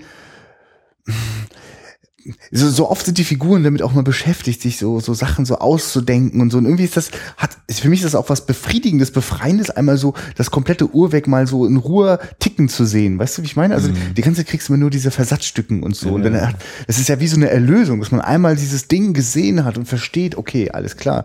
Weil danach wird's ja wieder verzwickt und kompliziert, weil das Aufteilen der Beute, das läuft überhaupt nicht nach Plan. Also doch, das, Das läuft, Übliche. kommt drauf an, wer, wer man denkt, wer den Plan da hat. Aber Und das ist auch, äh, wenn die sich dann eben an ihrem Versteck treffen, nachdem äh, der Überfall über die Bühne gegangen ist und dann äh, der Suite, der ausgebotet wurde, äh, dazukommt und auch wieder die Kamera, er steigt eben durch so ein Fenster ein von oben und die Kamera dreht sich dann so mit, dass wir runtergucken, die Treppe, wie sie alle dastehen. Das ist auch sehr geile Perspektive. Und Also ich muss wirklich sagen, ich äh, mir war vorher gar nicht klar, dass Brian De Palma nicht nur wie ein Bekloppter äh, Hitchcock-Filme studiert haben muss, sondern ganz offensichtlich auch Filme wie diesen. Also das, Und es kotzt mich auch gerade ein bisschen an, dass ich mir nicht gemerkt habe, wer der Kameramann war oder der, der Director of Photography und es auch weder bei Koch Media draufsteht noch bei Criterion drauf ist. ja, denn äh, das nur war. Aber das ist, so ist das eben äh, Credits, Cast, Credit, äh, Music Score, Film Editor. ja doch, So, da, da müsstest du doch auf dem Booklet müsstest du es finden. Guck mal nur. Äh, ich kann währenddessen noch mal kurz einmal zu der Szene zurückspringen, äh, wo ähm, Woody Bradle, Bredel. Keine Ahnung, wer das ist. Noch nie vorher mitbekommen. Aber er hat gute Arbeit geleistet. Das äh, versichere ich an dieser Stelle als ich als Kamerafachmann. Also wir können ja kurz an der Stelle nochmal einfügen, dass wir auf jeden Fall in der nächsten Folge uns das Remake, wenn man so will, also Die Don, nächste Verfilmung. Genau, Don Siegel hat, genau, ist nicht ein Remake von diesem Film, sondern hat sich auch, Don Siegel hat sich diesen Stoff geschnappt äh, und äh, da werden wir bestimmt nochmal Gelegenheit haben, äh, nochmal über einige Details zu sprechen, vielleicht auch die Kameraführung zu vergleichen. Ich finde es übrigens super aufregend, weil das ist ja wirklich ein sehr klarer Stoff, also in seiner verworrenen, also der Plot wird kompliziert äh, erzählt, aber in den Figuren und dem, was das erzählt, ist das ja sehr klar und deutlich und ich bin sehr neugierig, weil man kann den Fokus total krass verschieben. Man kann der ganz anderen Filmen, also dass ich jetzt zum Beispiel das Gefühl habe, dass der äh, äh, Versicherungsmann, der Edmund O'Brien, die Hauptfigur ist, das lässt sich auch sofort verändern, je nachdem, wie man das auf. Ja, weil du ja auch vor dem Film noch kurz so gesagt hast, hier Double Indemnity, Frauen gewissen, und da ist ja auch ganz viel so dieser Versicherungs, diese Versicherungssache und äh, wer Ja. hat hier nur eigentlich wen um die Versicherung geprellt und übrigens interessant, wer kommt dann am Ende mit damit davon? bevor ich denn doch nochmal zu dieser einen Szene komme, nochmal kurz erwähnt. Billy Wilder, äh, Edward G. Ulmer, ähm, Robert Siodmark, Kurt Siodmark, der Bruder von äh, äh, Robert, äh, also Robert, wir können nur einfach mal deutsche Vornamen benutzen, denn die haben alle in Deutschland zusammen abgehangen. Detlef Sierk später. Ja, richtig, der ja auch, genau. Das hatten wir kurz dann. Hm. Äh, Und die, die haben zum Beispiel äh, Menschen am Sonntag äh, gedreht, People on Sunday, äh, ein, ein Episodenfilm in, Be in, in Berlin der 20er Jahre, wenn mich nicht alles täuscht. Ähm, und diese, das, das, das, sind, das ist wirklich eine ganz hervorragende äh, Gruppe von, von Talenten, die auch miteinander viel agiert haben. Da hat mal der eine das Drehbuch für den geschrieben, was der dann inszeniert hat oder da geholfen. Und äh, diese, dieses dichte, enge Netzwerk von, von, von Talenten in, in der deutschen Filmszene von der 20er, 30er Jahre ist durch die Nazis einfach äh, quasi äh, ver vertrieben worden. Die sind alle abgehauen nach Hollywood, haben ihren Weg gesucht und wir haben auch festgestellt, dass auch bei Universal. Hier, hier bei Universal, äh, die, äh, die, die Universal Monsters, äh, bei, bei Wolfman ist zum Beispiel von Kurt Siodmark der, das Drehbuch. Äh, ja. Genau, wir, da, da ist auf jeden Fall wieder Halbwissen-Alarm, was genau die Verbindung ist. Ich weiß zum Beispiel nicht, wer der Boss von Universal zu der Zeit war, ob der ganz bewusst. Ich weiß auch nicht, inwieweit. Also ich Karl weiß, Lemley. Ich weiß jetzt Müsste- nur. Karl Lemley müsste Genau. das gewesen sein. Und Robert Siodmark weiß ich auf jeden Fall, äh, hat auch jüdische Eltern. Also das. Äh, Ja, die haben sich schon durchaus eben in Deutschland erst ein bisschen Namen gemacht oder Ja. größeren Namen und dann in Amerika, ja Genau. komm, die nehmen wir mit Kurzhand auf jeden Fall, klar. Genau. Und äh, äh, jüdische Produzenten haben da im, im, im klassischen Hollywood-Kino eine ganz große Bedeutung gehabt. Die haben da sehr äh, äh, viele Netzwerke. Gut, Studiosystem. Genau, ja. Aber ja, jetzt äh, bin ich schon so doll im Halbwissen, dass ich mal kurz wieder zu dem zurückkehre, dass ähm, die die Szene mit äh, dem dem Versicherungsmann, äh, der in dem Raum ist, wo äh, ähm, äh, der Schwede äh, Ermordet wurde. ermordet worden ist. Da gibt's für mich so einen Moment, dass ich schon öfter gedacht habe, irgendwie sieht Edmund O'Brien, also so, ne, kommt auf die Lichtsetzung an. Es gibt gewisse Ähnlichkeiten, so in der Physiognomie manchmal, also ich muss manchmal an Burt Lancaster denken, wenn ich den sehe. Und es ist, es ist, es ist halt auch nur so ein Gefühl, irgendwie, vielleicht will ich auch einfach, dass das passiert, weil spätestens in dem Moment, wo der in diesem Zimmer ist, äh, und plötzlich auch wieder Schritte auf der Treppe sind und er um sein Leben fürchtet, wie, also gut. Ja, das ist auch wieder spannend. Ja, genau. Nee, plötzlich habe ich das Gefühl, das ist wie so eine andere Version. Das ist ihm, Bernd Lancaster hat einfach nur auf seinen Tod gewartet. Ja. Edmund O'Brien hat nicht vor zu sterben an diesem Nee, Tag. das ist rausgekommen. Und genau, und das, das, das, also ich- das hat für mich so eine Art alternative Realität, wo man so in die Schuhe eines, eines Toten schlüpft. Da musste ich auch so ein bisschen an Vertigo denken. Also es hat so so ein morbider Hauch geht da durch. Und das fand ich, also damit habe ich gar nicht gerechnet. Also mit solchen äh, so, so, so poetischen Untertönen, die sich da einfach noch so reinschleichen. Aber man, man kann die auch alle ignorieren und einfach nur in diesem Thriller-Moment sein. Aber das gibt's auch noch oben drauf. So dass wir in dem Moment zum Beispiel auch dran glauben, es könnte jetzt auch wirklich Burt Lancaster die Tür aufmachen und sagen, ich ich komme nochmal zurück hier, ich muss noch was holen. Ja. Und ich finde auch, es sind auch wieder so ganz tolle kleine Details wieder in dem Film, äh, wenn äh, der Versicherungs O'Brien, äh, weißt du, wer war das? Dieser Pete, der alte Pete, der eben äh, den Sweet dann auch zu dem Kuh gebracht hatte, Mhm. zu dem Treffen äh, und ihm dem Versicherungstypen im Restaurant das erste Mal eben erzählt und äh, ja und das und das und äh, der Versicherungstyp, sobald äh, Pete eben sein, sein Gläschen geleert hat, sofort so nachgibt, das Glas.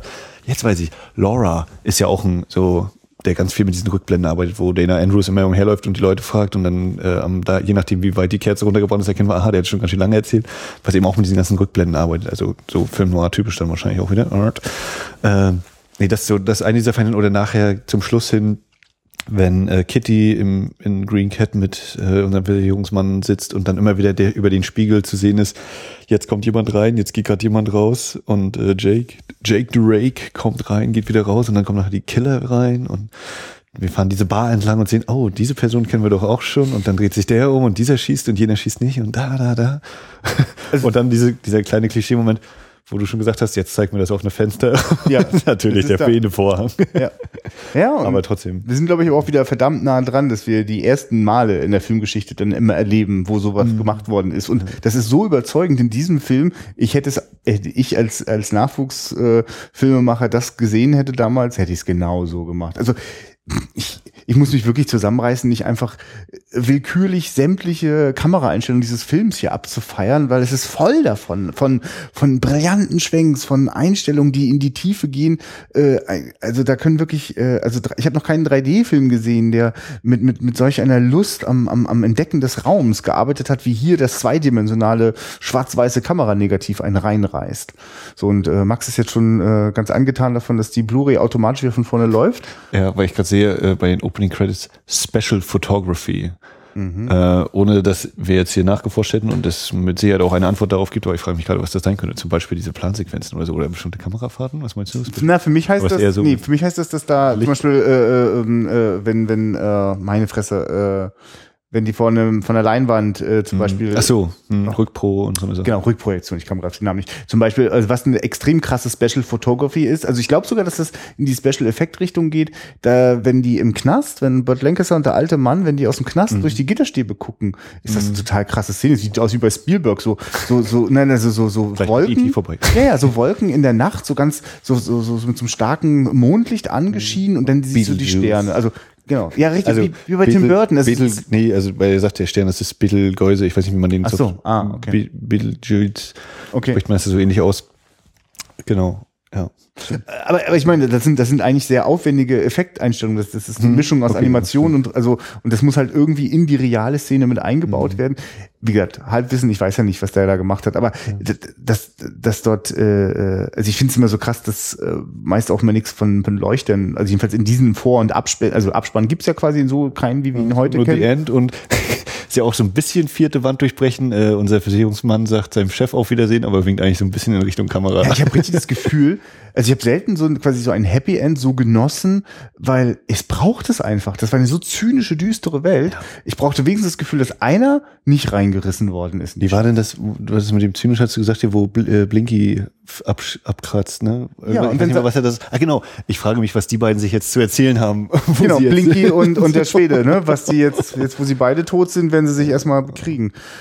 Und, und, wir haben jetzt gerade nebenbei hier nochmal die Eröffnungssequenz laufen, wo die Killer, die beiden, die nach dem Suite suchen, in ein Diner kommen in Brentwood und äh, auch da schon die ganzen Perspektiven und äh, wie dann mit diesem mit dieser Essensdurchreiche, wie die auf und zu geht und dann die Pistole plötzlich dazwischen ist und auch das und ah und ich habe jetzt gerade gesehen, ist mir vorhin auch nicht bewusst aufgefallen, äh, eine Kamerafahrt an dem Tresen entlang hinter dem äh, Chef hinterher und die Dialoge da sind einfach auch sehr, sehr schön hard-boiled. So ja, hard, äh, dieses hard-boiled-Gefühl habe ich auch schon gedacht. Äh, ich bitte dich jetzt Pause zu drücken, Max, aber ja, also ich, würde, ich würde die Gelegenheit aber mal nutzen. Äh, Max hat schon öfter das mal so anklingen lassen. Äh, liebe Zuhörerschaft, wenn ihr das Gefühl habt, äh, ihr möchtet uns zuhören, wie wir über einen Film sprechen, während wir den Film gucken, also dann natürlich nicht zum ersten Mal, aber wenn wir den Film schon gut kennen äh, oder wenn wir ihn so wie heute jetzt gesehen haben, dann gucken wir uns einfach ein zweites Mal und und drücken dann Aufnahmen und reden, während der Film läuft. Ich persönlich glaube ja immer, dass genau das passiert, was gerade passiert ist, dass man anfängt nachzuerzählen, was man gerade sieht. Man entdeckt natürlich was, aber ich weiß immer nicht, ob der Zuhörer, der ja das auch gerade dann sieht, ob er das dann so spannend findet. Gleichzeitig mag ich total mit diesem Blick jetzt noch mal raufzugucken. Mhm. Ne? Also weil also ich habe schon lange auch nicht mehr so viel Lust gehabt, einen Film gleich nochmal zu gucken oder unbedingt noch ein zweites, drittes Mal zu sehen wie diesen, weil der war voll. Ja, ja, ja. Also gerade wenn ich das Gefühl habe, die Inszenierung ist so perfekt, ich habe gar nicht geschnallt, äh, wie da was ineinander greift, habe ja. totale Lust zu entdecken. Ja, wie funktioniert's ja. denn? Das müssen wir irgendwann mal machen, so diese Zweitsichtungsrunde, dass oh, wir irgendwann sagen, äh, Wiederaufführung Folge 5732 und jetzt ja. sind wir einen Film, den wir mal vor einem Jahr geguckt haben. Zweitsichtung. Aber du wolltest, glaube ich, was anderes hinaus, Thema Audiokommentar. Es wird voraussichtlich so. möglicherweise äh, in diesem Jahr, ja? in, es könnte sich positiverweise ereignen, dass wir in diesem genau Jahr... deswegen erzähle ich das immer nicht. Aber mach, mach, reit dich ruhig rein in die Scheiße. Ja, es ist einer der Pläne, die möglicherweise irgendwann reifen und umgesetzt werden, dass wir vielleicht mal einen Audiokommentar machen die man dann gucken. Auch noch, dann muss man die Blu-ray auch noch kaufen, um sich unsere Stimme reinzuziehen. Ja, mal gucken, wie sich das so fortsetzt in diesem Jahr. Genau, nee, aber ich würde, ich wollte mich jetzt eigentlich den Vorschlag machen, ähm, also wenn jetzt hier uns jemand zuhört und denkt, ja, ja, mach doch, hallo, mach doch mal einen Audiokommentar. Also bitte, wenn es wenigstens zwei Kommentare gibt, die sagen, wir wollen das, Max, dann mache ich das mit dir. Ich glaube ja immer, dass das keiner will, äh, außer dir. Aber wenn ich merke, nein, es gibt Zuhörer, die wollen das, dann machen wir das. Also ich meine, wenn wir das. Also ich kann mich erinnern, irgendwann gab es schon mal so eine Anfrage. nee, die gilt nicht. Nein, also ich will mich dem auch überhaupt nicht, also ich, ich bin einfach immer nur so unsicher, weil ich immer Angst habe, einfach nur, also ich genieße das ja total, einen Film ja. nochmal zu gucken, auch dabei zu quatschen. Ich quatsch ja schon so immer genug bei einem Film, weil ich immer, denk, mitteilen möchte, wie großartig ja. ich gerade was finde oder wie scheiße. Ähm, das könnte schon Spaß machen, aber irgendwie, ich, ich glaube, es ist so ein Respektsding irgendwie. Ja, ist halt so. Und damit, damit zurück zum Film. ja. Äh, nee, also schon allein diese Diner-Szene am Anfang, die uns äh, neben all diesen harten Dialogen und äh, eigentlich ja nur einen winzigen Bruchteil mitteilt. Es geht, wir erfahren, es sind Killer, die suchen nach The Sweet und der soll umgebracht werden. Und warum, wissen wir nicht. Äh, oder sonst, wir haben keine Ahnung. Aber, und die Szene ist auch wieder gefühlt fünf Minuten locker lang und äh, ist aber so intensiv und ich, ohne dass man eben allzu viel erfährt. Es geht nur darum, die wollen jemanden umbringen und fertig. Zack. Äh, das ist es. Und dann ist noch so als kleiner Nebeneffekt war dieser, der ein, ist ein Gast im, im Diner, der heißt Nick Adams. Und die Vorlage The Killer von Hemingway ist wohl äh, in dem Sammelband The Nick Adams Stories erschienen. Also schätze ich mal, dass da irgendwie entweder aus seiner Sicht das dann erzählt wird oder irgendwie sowas zusammenhängt. Oder er ist ein zufälliger Schaulustiger, der überall dabei ist.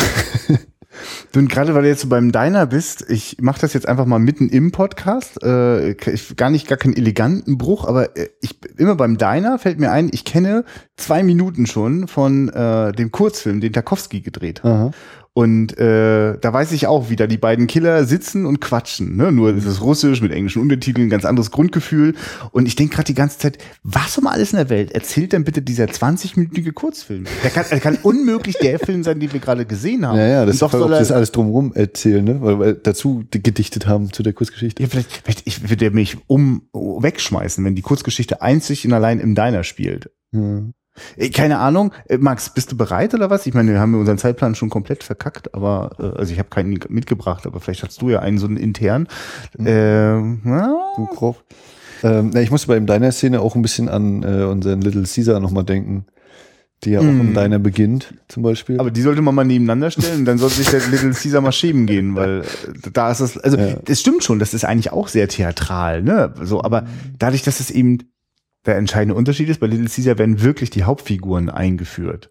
Hier wird quasi über die scheinbare Hauptfigur ja. ganz viel geredet, aber wird, es wird auch nicht geredet im Sinne von, ja, der hat das und das und dieses und dieses ja, gemacht. Nein, so die Bedrohung ist nur so krass, dass man sich denkt, oh, was hat der denn bloß angerichtet? Und, äh, und man weiß auch überhaupt nicht, die wirken ja wie zwei Psychopathen. Also gerade weil sie so, so ruhig. Position, ne? Weil dieses, die Sprüche klopfen und hier, was hast du denn zu essen? Es geht die ganze Zeit um Essen wird geredet und hast du was zu trinken da und äh, bist der und der und da, da, da. Und dann aber so wundervoll, wie dann eben, es geht eigentlich darum, dass diese beiden Leute in die Stadt kommen, um jemanden umzubringen. Und daraus wird diese Szene gebastelt, alles drumherum, damit du unterhalten wirst oder eben erstmal reinkommst, so ganz langsam. Und das wirkt irgendwie schon echt, ne? Also es ist nicht so, hallo, wir sind hier, wir wollen ihn umbringen. Sondern, ah, hast du was zu essen, hast du was zu trinken, du bist ein ganz schön kluger Typ, du bist ganz schön aufgeweckt, und so.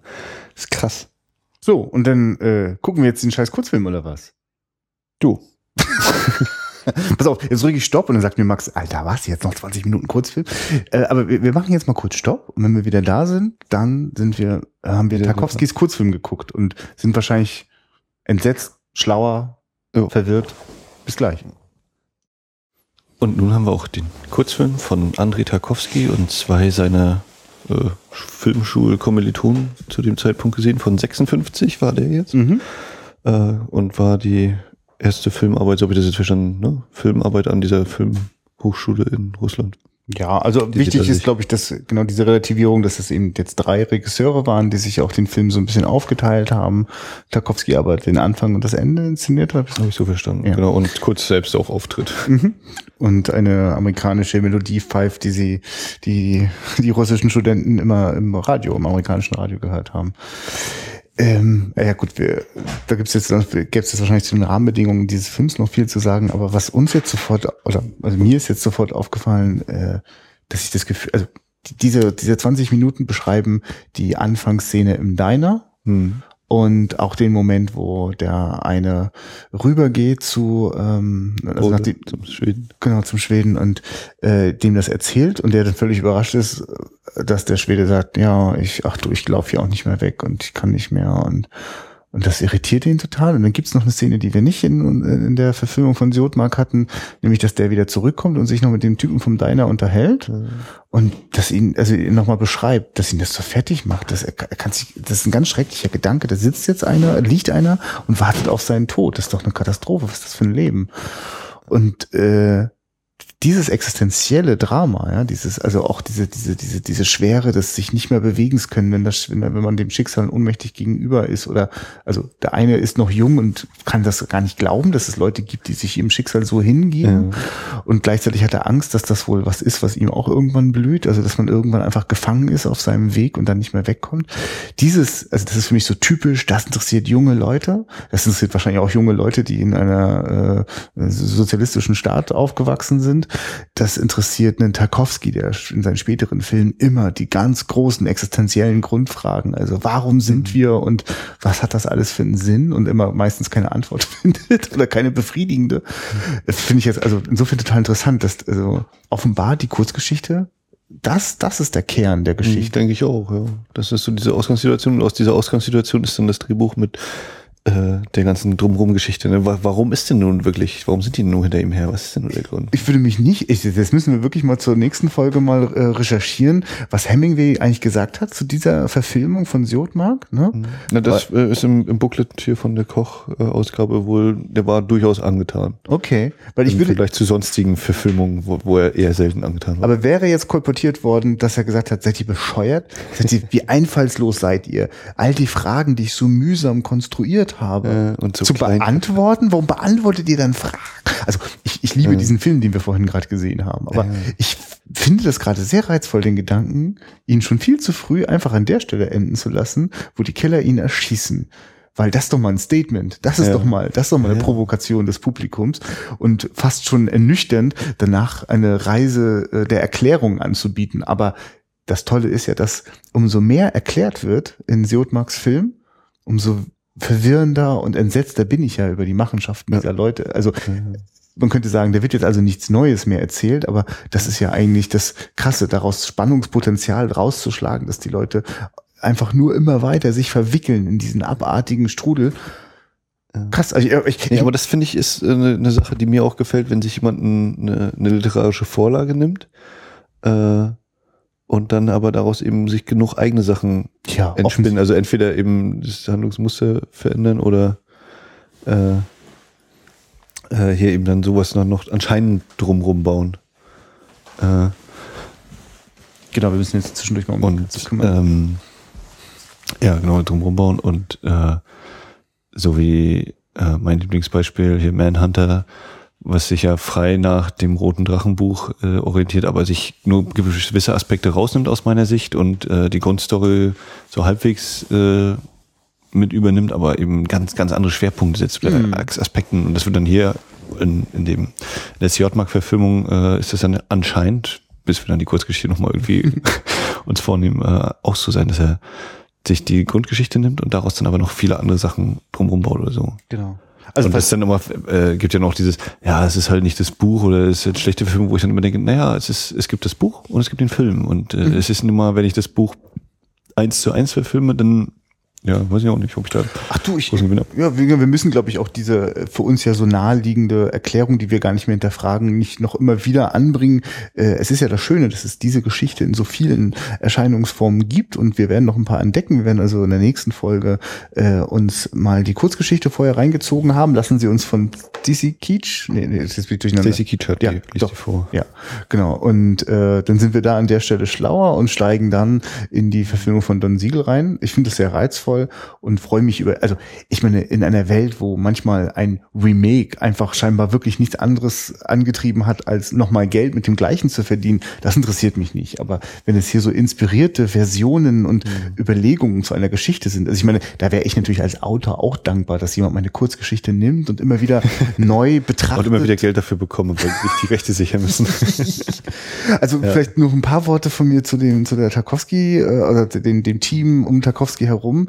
Ähm, ich musste ganz doll, äh, weil jetzt das so betont worden ist, wie diese Killer da so einfach in diesen in diesen Alltag da so reinplatzen und das so stark dirigieren und ja, ohne dass sie gleich die Waffe ziehen, eine unglaubliche Machtposition ausspielen und die anderen so in, in dem Schrecken des Moments sich dem auch so fügen. Da musste ich ganz doll an ähm, äh, Funny Games von Michael Haneke denken, wo das auch so so so unerwartet hereinbricht und und das ganz schnell eben auch so ein ein Spiel, also ein Machtspiel wird.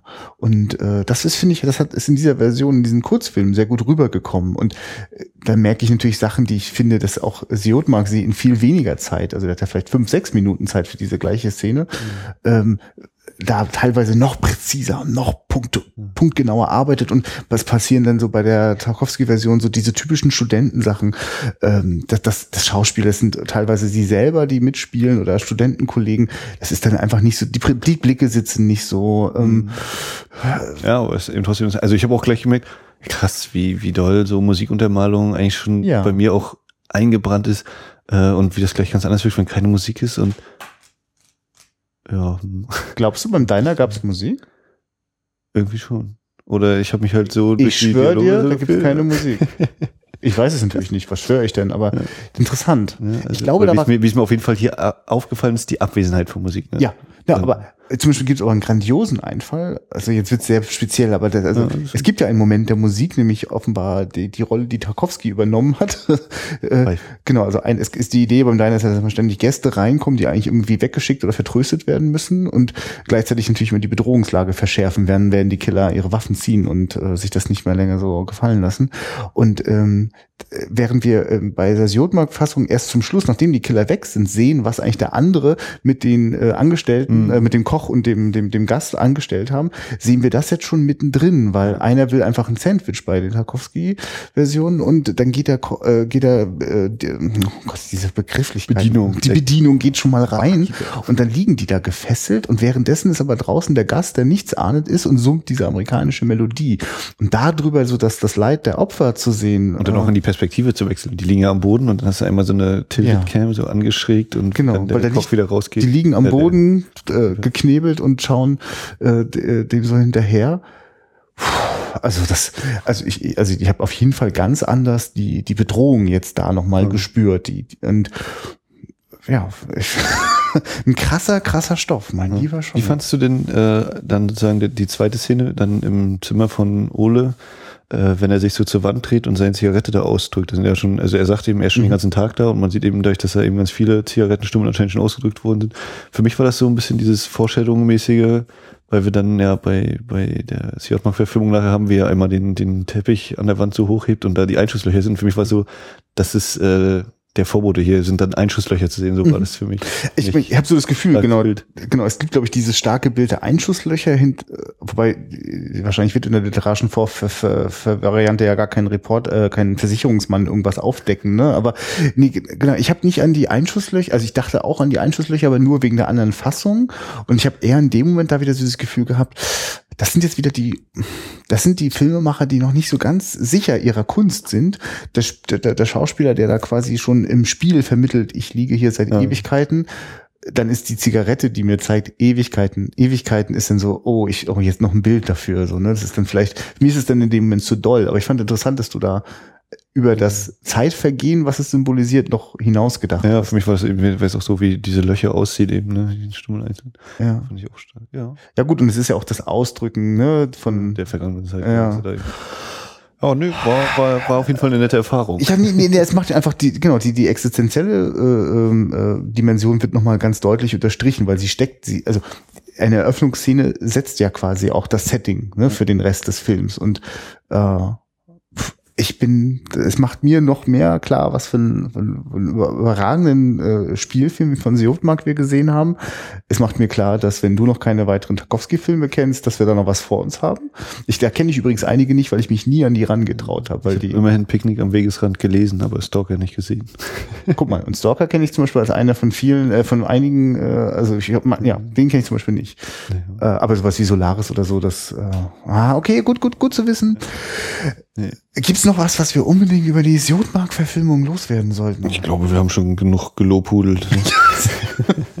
nee, Gab es irgendwas, was dir missfallen hat? Ich frage das jetzt gerade so. Nur einfach noch ja, mal. Wie gesagt, einmal dieses mit dem ja, möglicherweise ja, Produzenten ja, drüber nee, aber selbst dann, aber es ist ja drinne und holt einen raus. Also mhm. ein Film, der die ganze Zeit so, so einen packenden Fluss inszeniert. sonst ist es ein, so ein schöner Film. Mhm dem man schön sich ein, eintauchen kann und Tja, kurz, kurz, kurz nur zur Blu-ray gesagt. Äh, vielen äh, Dank an Koch Media für das zur Verfügung stellen. Wir konnten äh, mal sozusagen reinschauen, wie die Qualität ist und äh, ich habe nichts auszusetzen. Und man kann auch in diese, also es erschien in der Reihe Film Noir, das ist mittlerweile, glaube ich, schon in den 20ern. Ja. Ähm, da kann man immer wieder mal einen Blick reinwerfen. Manche sind, glaube ich, schon vergriffen. Äh, Fritz Lang, Ministerium der Angst, war neulich mit dabei und demnächst kommt DOA, äh, irgendwas aus der Unterwelt. Ich kriege den Titel nicht ganz zusammen, Mist. Aber äh, das sind, ist auch so eine laufende Reihe, wo man durchaus mal einen Blick riskieren kann. Aber was auch immer, wo immer dieses Master herkommt für diese Blu-ray, äh, es ist so makellos, dass ich mich frage, wie, also wie kann das sein von einem Film von 46, äh, ja. kommt, kommt sehr gut rüber. Äh, wir können nicht zur deutschen Fassung sagen, wir haben hier die Originalfassung gehört. Das mit englischen Untertiteln in diesem Fall sogar, ist äh, immer mal wechselhaft, wenn ich mich recht entsinne. Oder es gibt bei der Reihe keine deutschen. Naja, irgendwas ist da manchmal. Stimmt, ich habe das jetzt gar nicht reflektiert, weil ich bin halt dran gewohnt, immer im englischen Titel zum englischen Original anzumachen, mhm. um gewisse äh, akustische Hürden zu überwinden oder wenn ein Akzent mich mal verleitet, das nicht zu verstehen. Ähm, und auf der Blu-ray ist auch noch mit drauf ähm, die Radioadaption von 49, übrigens auch mit Burt Lancaster und da dann noch Shelley Winters. Ähm, die haben wir jetzt noch nicht gehört. Vielleicht hören wir die zum nächsten Mal. Mal gucken. Ich weiß gar nicht, wie lang die ist. Die ist auch auf der Kriterien, ist die auch mit drauf, ja. Ähm, und 16-seitiges Booklet, Bildergalerie. Da haben wir reingeschaut, da ist es ganz spannend, die ganzen Poster-Geschichten äh, zu sehen. Da, daher kam auch vorhin am Anfang äh, der, der Sendung, dass ich gemeint habe, alles läuft darauf hinaus. Hauptrollen Burt Lancaster und Ava Gardner. Interessante Publicity. Ich hm. ja und ins Booklet äh, zumindest mal quer gelesen. Also da sind so ein paar Anekdoten rund um den Film und die Entstehung, von wegen, dass John Huston mit beteiligt gewesen wäre am Drehbuch ah. und so und mhm, mhm, ähm, mhm. dass der wohl auch mal bei Warner im Gespräch war, diese Produktion oder ja, irgendeiner mal versucht hat, das bei Warner zu machen und äh, ja, also so Fakten rund um den Film, die man vielleicht nicht überall zu hören und zu lesen bekommt. Okay, also das war die Killer, The Killers von äh, Robert Siotmark. Ja. Teil 1 unserer Doppel-, Dreifach-, Vierfach-Ausgabe. Ja, und also ich hätte mir richtig Lust, lass uns echt nächstes Mal äh, für die nächste Ausgabe hören wir zunächst uns vorher die, äh, die, die quasi die Kurzgeschichte an, dann steigen wir in den Hauptfilm rein von Don Siegel und dann haben wir was zu erzählen, glaube ich. Ja, bin sehr gespannt. ähm, ja, ihr könnt, äh, wenn ihr diese Folge jetzt gehört habt, uns gerne kommentieren auf wiederaufführung.de. Da gibt's auch alle anderen Folgen zum Nachhören. Ihr könnt bei facebook.com äh, slash Wiederaufführung unsere Seite liken und dort äh, euch kom mit Kommentaren zu Wort melden. Äh, gerne auch für die 50. Folge, wo dann eventuell mal wieder ein Hörervorschlag drin ist. äh, die steht bald an. Ähm, ihr könnt uns flattern, wenn ihr möchtet. Das ist sozusagen, könnt ihr uns Mikrospenden geben. Es ist, Ja. glaube ich, so frei übersetzt. Äh, Und wenn das nicht funktioniert, dann werden wir demnächst Tassen mit dem Logo Wiederaufführung rausbringen, weil das geht bestimmt besser. Ja. äh, guckt Filme, hört Podcasts. Äh, ja, viel Spaß in der Filmwelt wünsche ich auf jeden Fall. Ja, wünsche ich auch und schon nächste Woche geht's weiter mit The Killers von Don Siegel. Auf Wiedersehen.